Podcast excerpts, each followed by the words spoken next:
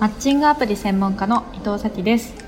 この番組では恋愛メディアの編集長として800人以上にインタビューを行い恋愛に関する悩みや疑問を解決してきた私が恋愛の黒歴史や失敗談を体験者の方のお話を聞きながらアドバイスや恋愛の悩みに答えていく恋愛のお悩み相談番組です。今回お話しいただくのはポッドキャスト番組 A ラジオのパーソナリティのアニーさんですそれではお聞きください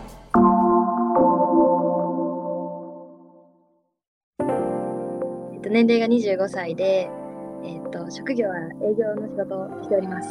少し前の話なんですが、私がその時に所属していたミュージカルので、あの一緒に舞台を作っていたメンバーの中の一人のことを好きになってその人からアップできたんですけど結局その人には彼女がいてでそれなのになんか向こうも私のこと好きみたいな感じになっててで2人で遊びに行ったりもしたんですけどでまあなんか彼は仕事がすごい忙しいのとその舞台にすごく一生懸命だったのでもう今は何も考えられないみたいな 状況ですごく中途半端に恋愛をしていた感じだったんですよ。で私としては、まあ、その人と付き合いたかったので、まあ、舞台がその終わる頃にはあのちゃんとけじめをつけてほしいっていうことを伝えた上で、まあ、2人で会ったりをしていたんですね。で結局舞台が終わってでどうするのって聞いたらまあ今だにあの全然行動を起こしてくれてなかったのででまあじゃあ彼女と話してくるっていう風に言って話してきたんですけどその後に言ったら彼女とは別れてきたけど兄とは付き合えないって言われてしまったんですね。という話です。どうしたらよかったですかね？はい。えー、っとえそれ本当に彼女と別れてきたんですか？それは別れてました。ああなるほどまあ、だから彼にとってもう2人でニコイチだったんですよ。多分アニーさんとその彼女が。彼女がいる状態でアニーさんと一緒にいるのが好きだっただけ、うん、まあそう、まあ、不倫不倫とかもそうじゃないですか。なんか本命がいて家庭がいるんだけど恋愛もしたいみたいな、うんうんうんうん、だからアニーさんのことも彼女さんのことも多分好きなんだけど2人いいる状態じゃないと嫌だったってことですよね、うん、きっとえちなみになんで別れたんですか彼女とは？なんか彼が言うにはその自分が仕事とかその舞台とか好きなことに打ち込んでる時に大事な人のことを大事にできないっていうことに気づいたって言ってだから彼女とも別れたし、まあ、兄とも今後そう大事にできる自信がないみたいなことを言われましたね。なるほど。ロマンチストなんですね。その人。誠実オナニーってやつですよね。だから自分の そのアニーさん的には別にそんなどうでもいいじゃないですか。別にそんな申し訳ない気持ちにならなくてもむしろ付き合ってほしいんだけどって話じゃないですか。そうですそうですまさに。うん。だけど多分もうそうやって思い込んじゃってるから。あの、まあ、だからそういう人は本当揺さぶりかけちゃダメなんですよね、本当は。なんだ、自分で一人で悲劇のヒロインになりに行っちゃうんで。めっちゃわかります。自分で一人で全然あらぬ方向に盛り上がっちゃうから、揺さぶりかけるよりも、もういて当然みたいな感じになって、なんか、コンコンと、その、今の彼女よりも好きになってもらってから、なんか、あの、別れてもらうというか、もう、なんか自分で行動しないっていうのもそうじゃないですか。なんか、言わないと行動しなかったっていう。そうなんですよ。その自分でももはや行動するとか、なんか、あの、もう、兄と別れたくないから彼女と別れてきたよぐらいな風にして、するまでもうちょい粘った方が良かったですね、多分。いや、それはそうだと思います。なんか、もう未熟だったので、なんか、彼にその、ちゃんと彼女と話してきてって言った後に、分かったって言ってくれた時点で、うん体を許してしまったんですよ。うんうんうんうん。それが絶対ダメだったなって今思ってます。うんうんうんまあねすぐに食べれるお菓子になってしまったり そうなんです 高いお金出さないと買えない 高級品にならないといけなかったですね。そうですね。まあでもえ私すごい思うんですけどこれ言ったら怒られるかもしれないですけどなんかあの体許す許さないあんま関係ないと思うんですよね。あはい。好きだったらなんかか先にエッチしようが好好きになるんですよ。うんうんそう。そうそうそうですそうです。うん。あなんかだってもうセックスには事足りてるじゃないですか彼は。はいって状態で、まあ、うん二人二つ目を差し出されてもまあなんか何にも何にもない状態で本当にもう飢えて飢えてっていう状態で我慢しろって言われてだったらあれですけどそれに自体には事足りてるはずなんで体を許したから許す順番がってよりは多分その先の関係性づくりの方が大事だったと思いますね。うんうんうん確かにそうですね、うん、エッチしても別にちゃんとずっと魅力をちゃんと出してれば好きでいてくれてたと思うんで。そう。って思います。まあそもそも彼女いるのにアプローチしてくる人ろくないやつじゃないんで。そういう意味ではしない方が良かったと思いますけど、それはそうです。うん。ね、忙しかったから癒しが欲しかったんでしょうね。きっと劇団のやつで。でも暇になって余裕できたからまあいいやってなったんでしょうね。うん。そうですね。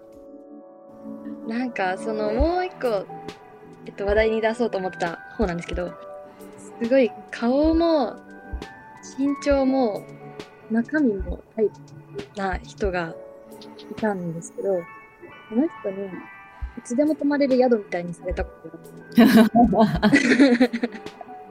でも私はどうしても断れなかったんですよ。うんうんうんうん。がまあ、自分別に彼氏もいなかったっていうのはあるんですけど、うん。一人暮らしで暇だったし、断る理由がないというか、まあ、来てくれるの嬉しいからっていうふうに思って止めちゃってたんですけど、うんうんうん、なんか、ほまあ、私は付き合いたかったけど、まあ、そんな付き合えるわけないじゃないですかそんうん。な簡単に、そんな、うん、そのあの自制心がなかなか効かないんですけど。うんうんうん。ではどう鍛えていったらいいでしょうか？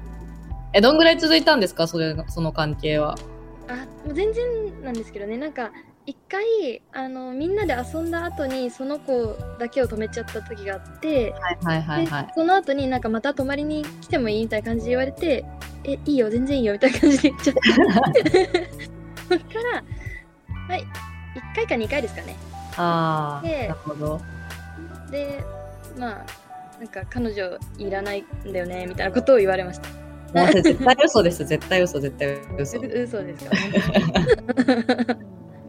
なるほど。まあ、一個は、はい。なんか多分寸止めが一番効くんですよね。つんのめはい。中までとか、うーん。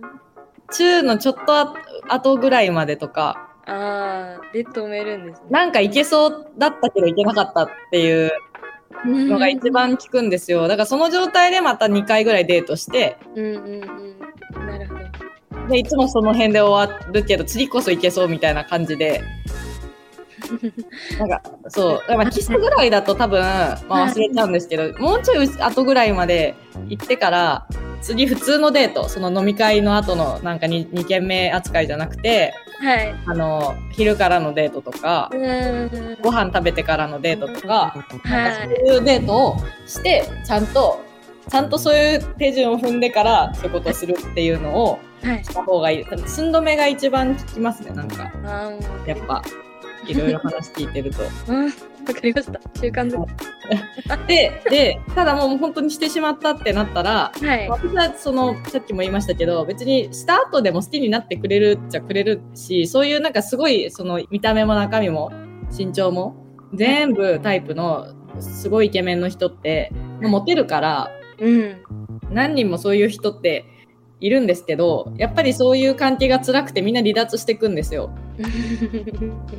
だからそれをもういかに、まあ、アンニーさん今おいくつでしたっけ？25です。あ、なんか25だったら、いや、29の女子にそれやれっていうのは結構酷なんですけど、はい。25だったら、なんかその、第二の女戦略っていう、都合のいい女子を1年ぐらい続けて、逆にめっちゃ居心地よくなるみたいな。おーっていうのをはい。続けるっていうのも、まあ一個の手ですね。ただ、修羅の道なんで、もうずっと3 番目だから。だけど、い。やっぱなんかいつでも、その、会いたい時に会えて、うん。なんかまあ朝ごはんとかも美味しいご飯が出てきて、なんか至れり尽くせりみたいな場所を作って、その、うん。で、他のいろんな女もできるんだけど、その女よりもアニーさんと一緒にいる方が居心地が最後いいってなって結婚するパターンとか見たことあるんで、本当ですか？ええ難しそう。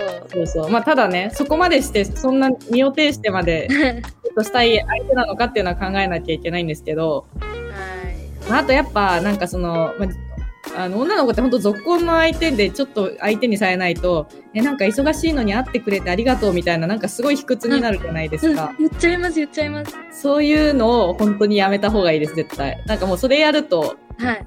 一気になんか向こうもなえるし、なんかちょっと、え、私といて楽しいに決まってるでしょぐらいに行かないと、そうですよね。下手に出たらダメですよね。そう、やっちゃうんですよ、本当でもみんな。いや私もやっちゃいますもん、好きに、なんか好き、好きすぎちゃうと。でもなんかあの、忙しいのにあごめんねとか、この日会えたら嬉しいなとか、あれ本当にやっちゃいけないんで、あ、肝に銘じます。き禁止です、それ。それだけ禁止してください。わかりました。最後に、アニーさんのポッドキャストの番組、A ラジオがどんな番組なのか教えていただきました。A ラジオというポッドキャスト番組をアータンと館と一緒にやっております。えー20代の OL2 人が、えー雑談を繰り広げておりますので、ぜひ聞いてください。えーインスタ、ツイッターのアカウントは、アットマーク、A アンダーバー RADIO2020 です。ぜひ聞いてください。この番組ではアニーさんのようにあなたの恋愛の黒歴史や失敗談を募集しています。詳細は概要欄のリンクをご覧ください。皆さん恋愛の相談相手はいますか？私が運営している婚活サービスひと押しでは婚活のプロが悩みを聞きながらあなたに合ったお相手をご紹介します。興味ある人はこちらも概要欄のリンクからご覧ください。このエピソードを聞いたあなたの感想を Apple Podcast のレビューでお待ちしています。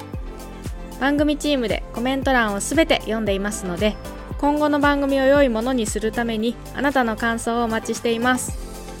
Spotify でお聞きの方は番組フォローをお忘れなく。フォローするだけで番組のサポートにつながりますのでご協力お願いします。来週の放送もお楽しみに。お相手はマッチングアプリ専門家の伊藤咲でした。